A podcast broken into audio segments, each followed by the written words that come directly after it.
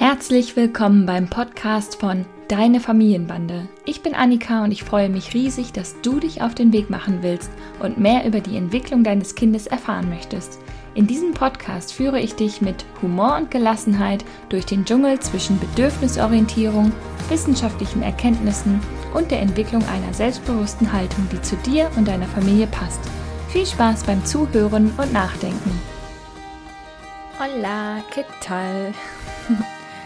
Ich sitze hier mal wieder in meinem Schlafzimmerstudio auf Teneriffa in Puerto de la Cruz und meine Spanischkenntnisse haben sich ausgeweitet von Hola, ¿qué tal auf un poco cansada. Das sind so ungefähr die drei Worte, die ich am häufigsten sage, wenn die Leute das Baby ansprechen und sie weint und ich sage un poco cansada, was bedeutet ein bisschen müde. Das sind sehr wichtige Worte neben uno gelato con chocolate oder so. Aber lass uns mal über das Gelato sprechen. Mein Kind will was, was es aber nicht bekommt, soll heute das Thema sein. Wie kann ich das bedürfnisorientiert begleiten? Das kennt ihr wahrscheinlich ziemlich häufig aus eurem Leben und aus dem Leben eures Kindes, diese Situation. Wenn du zum Beispiel nicht möchtest, dass dein Kind das Eis vor dem Mittagessen isst, oder wenn du nicht möchtest, dass dein Kind diesen guten, teuren Schal von dir zum Spielen benutzt und du dann doch mal Nein sagen möchtest. Oder wenn du das Glas einschenken möchtest, anstatt dein Kind es selbst machen zu lassen, weil es halt gerade einfach schnell gehen muss und du gerade nicht die Zeit aufwenden kannst und möchtest, deinem Kind diese Gelegenheit zu überlassen.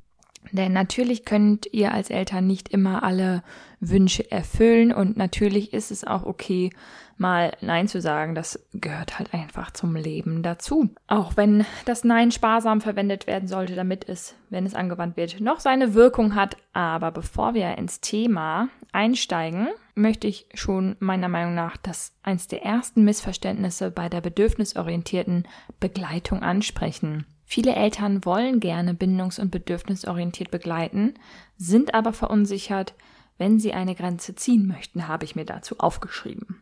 Wann darf ich denn auch mal Nein sagen? Darf ich überhaupt Nein sagen oder muss ich jedes Bedürfnis erfüllen?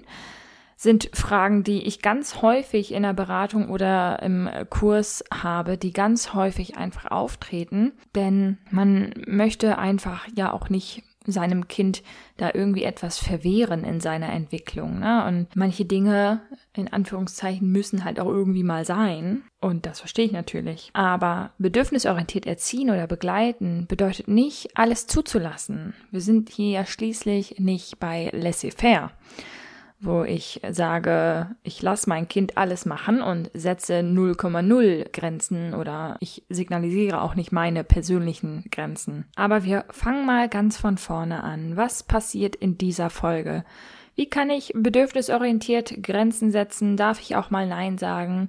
Ich möchte ein paar Worte zu Bedürfnissen und Wünschen sagen und wie begleite ich denn eigentlich das Grenzen setzen und wie verdeutliche ich meine persönliche Grenze? Vielleicht kennst du das ja auch, dass du schon Angst vor der nächsten Situation hast, wo du eigentlich lieber Nein sagen würdest, weil du weißt, dass gleich ein Wutanfall vor der Tür steht. Es gibt nämlich viele Eltern, die regelrecht Angst vor dem explodierenden Kind haben und der Situation lieber aus dem Weg gehen würden und ich kann es verstehen. Manchmal, wenn wir eine schlechte Nacht hatten, hatte ich Angst vor der nächsten Nacht. Also ich sag das nicht einfach nur so. Oder wenn ich in der Kita wusste, ein Kind ist gerade sehr herausfordernd und will mir mit seinem Verhalten etwas, ja, etwas aufzeigen, etwas sagen, etwas signalisieren, dass es ihm gerade nicht gut geht, aber ich schon wusste, boah, da werden heute wieder einige intensive Auseinandersetzungen kommen, und dann bin ich manchmal schon mit einem Bauchkrummeln dahingegangen. Denn das macht was mit einem, ne? Wenn ein Kind so explodiert und wütend ist, dann, dann, dann macht das was mit uns, weil wir natürlich immer in Beziehung treten zu dem Kind und zu unserem eigenen Kind ist natürlich extrem viel Emotion dabei. Deshalb ist es gar nicht verwunderlich, dass ihr vielleicht manchmal Angst vor einem Konflikt habt. Oder ihr habt vielleicht Angst davor, durch eine Grenze die Bindung zu schädigen. Dazu erstmal keine Sorge. Eure Bindung wird nicht geschädigt, nur weil du Stellung beziehst.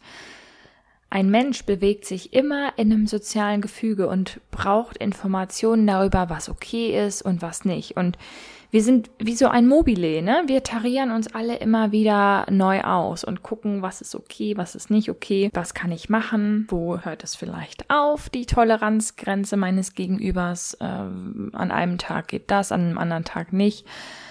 Das hängt natürlich auch ganz viel mit unserer persönlichen Kapazität zusammen. Und viele fragen da übrigens auch immer, ist das für das Kind nicht total unlogisch, wenn es mal was darf und mal nicht? Ich würde sagen, das Zauberwort ist hier Kommunikation, miteinander sprechen. Ne? Ich kann durchaus ja auch zu meinem Kind sagen, du, heute bin ich total müde, ich möchte heute nicht auf den Spielplatz gehen. Ist okay, könnt ihr machen.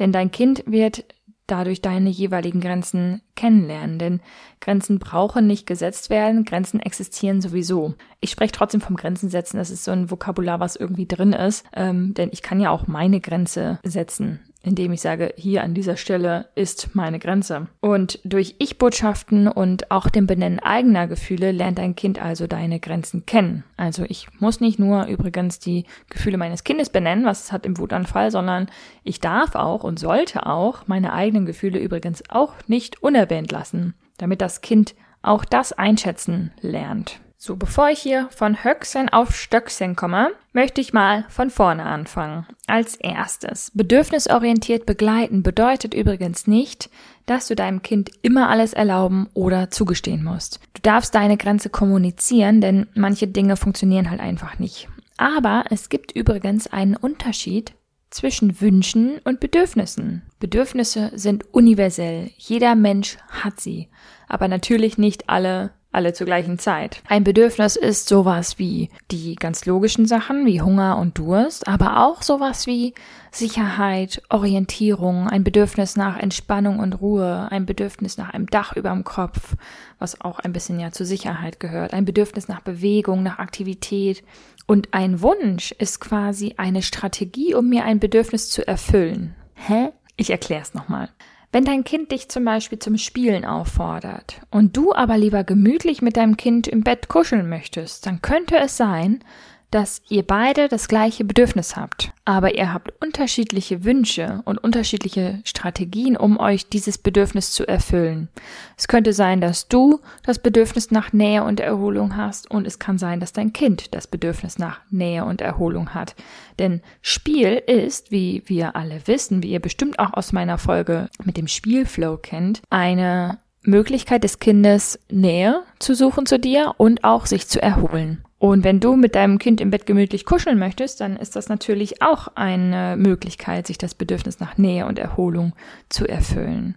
Nun sieht also euer Wunsch, eure Strategie, um sich dieses Bedürfnis zu erfüllen, unterschiedlich aus. Du willst dich ins Bett einkuscheln, dein Kind möchte sich im Spiel mit dir entspannen und da merkt man es eigentlich schon. Kein Bedürfnis und keine der beiden Strategien ist richtiger oder falsch. Richtiger als die andere oder falscher als die andere. Es geht im Prinzip darum, dass ihr einen Weg finden, finden solltet, jeweils die Bedürfnisse zu erfüllen.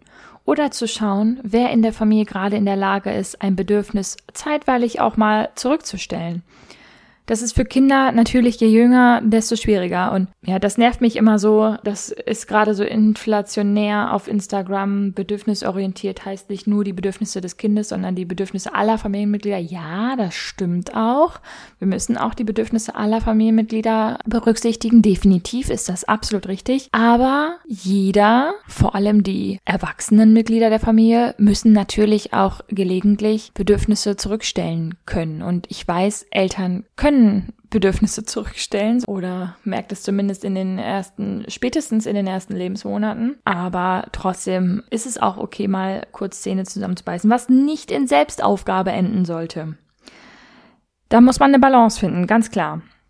Denn für Kinder ist es trotzdem, je jünger sie sind, desto schwieriger, ein Bedürfnis zurückzustellen. Also, wenn ihr unterschiedliche Strategien habt, dann müsst ihr natürlich schauen, äh, wie sowohl dein Kind zu zur Bedürfniserfüllung kommt, als auch du. Wenn wir jetzt bei dem Beispiel bleiben mit dem spielen und lieber ins Bett kuscheln, dann könnte man ja vielleicht überlegen, wie kann, wie, wie kann das gemeinsam gehen? Vielleicht kann dein Kind irgendwie was im Zimmer spielen und du setzt dich irgendwie mit einer Decke eingekuschelt oder legst dich da im Bett erstmal dazu, im Bett des Kindes schaust erstmal zu und bist trotzdem da.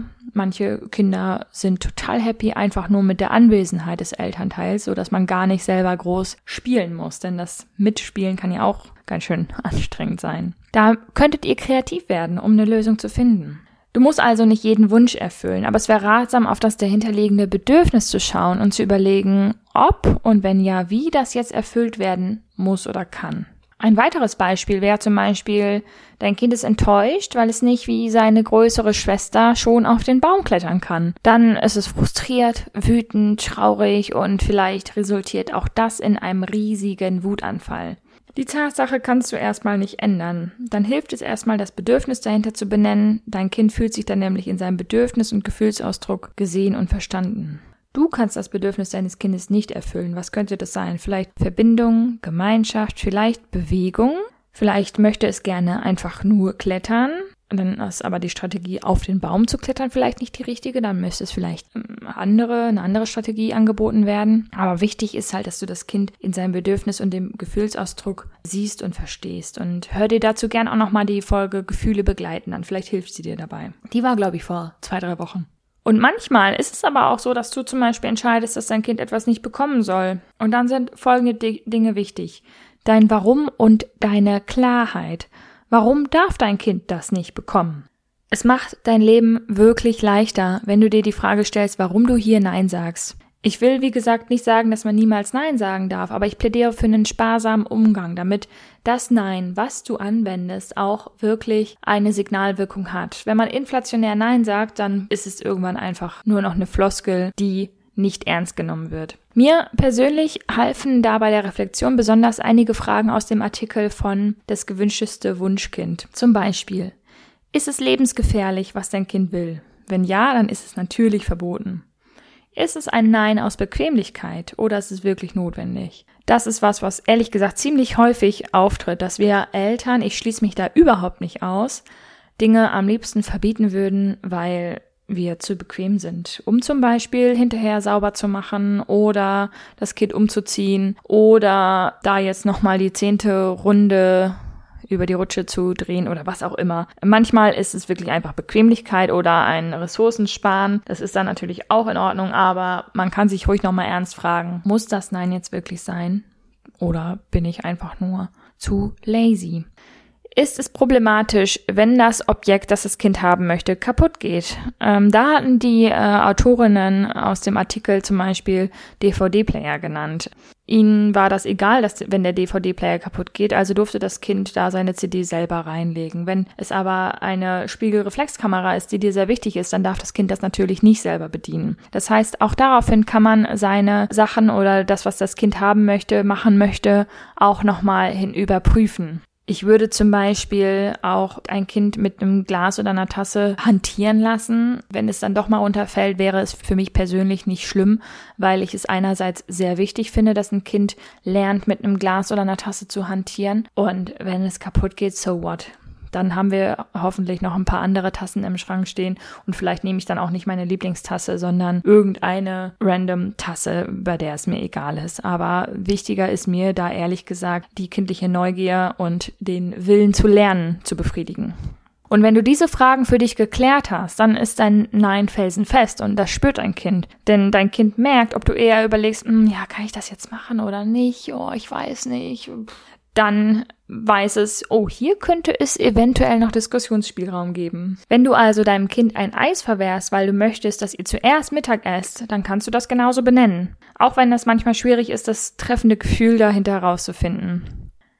Es gibt übrigens auch die These, dass es ähm, schlauer sein könnte, das Kind tatsächlich das Eis vorm Mittagessen essen zu lassen. Denn dann ist der Süßhunger schon mal gestillt und das Kind isst nicht besonders wenig vom Mittagessen, um sich noch Platz für den Nachtisch zu lassen oder besonders schnell, weil es dann unbedingt das Eis haben will, sondern hat erstmal mit einem kleinen Eis den ersten Appetit befriedigt und ist dann noch ganz normal herzhaft hinterher. Gibt es auch, kann man überlegen. Ich finde, da darf man ruhig im Kopf etwas flexibel sein. Zurück zum Eis, wenn du es verbietest. Wenn du da die Gefühle ansprichst, dann ist es wichtig, dass du das ernst nimmst. Du bist wütend, weil du kein Eis vor dem Essen bekommst. Aber wenn du so schreist, verstehe ich dich nicht. Kinder lernen übrigens, die Gefühle anderer zu berücksichtigen, indem auch ihre eigenen ebenfalls berücksichtigt werden. Die Fähigkeit, Gefühle zu berücksichtigen, erfordert schon auch eine Menge Wohlwollen. Vielleicht kennst du das von dir auch aus anderen Beziehungen in der Partnerschaft oder mit Kollegen oder so. Manchmal, wenn man im Streit ist oder in einer Meinungsverschiedenheit ist, kann es sein, dass man sehr festgefahren ist auf seiner eigenen Meinung und sehr beschäftigt ist mit seinen eigenen Gefühlen. Und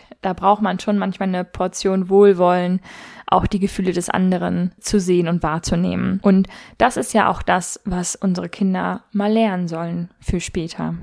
Also auch wenn du es vielleicht anstrengend findest, die Situation zu begleiten, dein Ziel sollte nicht sein, dass du die Situation unbedingt schnell beenden kannst, dass der Wutanfall vorbei ist, dass dein Kind einfach spurt und macht, was du sagst und einfach happy damit ist, dass du jetzt was verboten hast, sondern den Emotionen des Kindes wirklich Raum zu geben, ne? Dass das Kind weiß, ich habe Raum für meine Emotionen und Gefühle, ich fühle mich gesehen und verstanden und du brauchst keine Angst haben, das Leid zu vergrößern, wenn du Gefühle benennst und begleitest begleitest. Normalerweise wird es dadurch deutlich besser.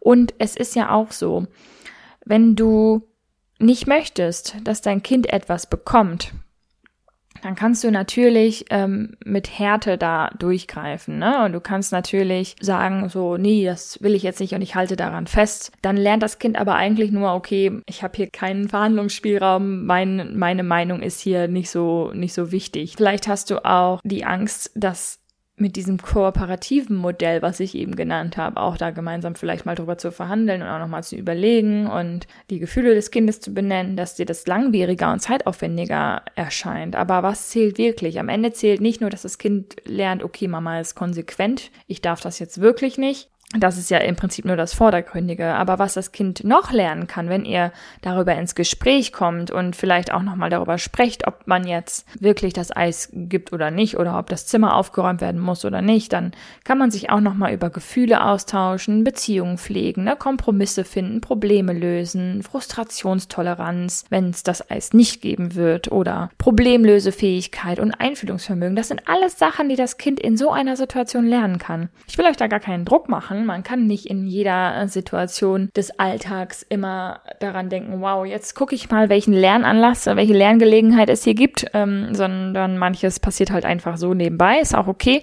Aber für die grundsätzliche Haltung hilft es euch, vielleicht sich darüber klar zu machen, dass es auch manchmal okay ist, mit dem Kind in Verhandlungen zu gehen. Und dass es wirklich auch okay ist, das Nein sparsam zu verwenden. Und äh, wenn man ein Nein anwendet, dann auch nochmal das wahrzunehmen, dass das für das Kind vielleicht schwierig ist zu akzeptieren. Was nicht heißt, dass es das nicht können wird, können kann, können lernen wird lernen können wird. So, ist richtig. Wenn du ganz konkret lernen möchtest, wie das alles funktioniert und wie du es mit deinem Kind anwenden kannst, damit es sich von dir gesehen und verstanden fühlt und auf langfristige Sicht Gefühlsstürme sanfter, vielleicht sogar kürzer ablaufen oder sogar gar nicht erst entstehen, dann schreib dich doch bitte auf die Warteliste von meinem Online-Kurs Kleine Menschen mit großen Gefühlen, Gefühlsstürme gemeinsam meistern. Denn Anfang März ist der Kurs wieder für kurze Zeit geöffnet. Am 10.3. starten wir gemeinsam und alle Mitglieder auf der Warteliste können schon vorher den Kurs bekommen und erhalten als besonderes Geschenk ein 1 zu 1 Speed Coaching mit mir. Ich teile den Link zur Warteliste hier in den Show Notes und freue mich, nächste Woche wieder von dir zu hören. Bis dahin wünsche ich dir eine gute Woche. Der Februar ist schon fast geschafft und dann ist schon März und dann ist schon Frühling und dann ist mein Kurs und dann wird das Leben wieder etwas sonniger. Ich wünsche dir eine schöne Woche, einen schönen Tag. Mach's gut, deine Annika. Das war die heutige Folge des Deine Familienbande Podcasts. Ich freue mich sehr, dass du eingeschaltet und zugehört hast und hoffentlich auch ein bisschen mitgedacht hast und ganz viele neue hilfreiche Impulse für dein Familienleben mitnehmen konntest. Wir sehen oder hören uns besser gesagt in der nächsten Folge vom Deine Familienbande Podcast. Mach's gut.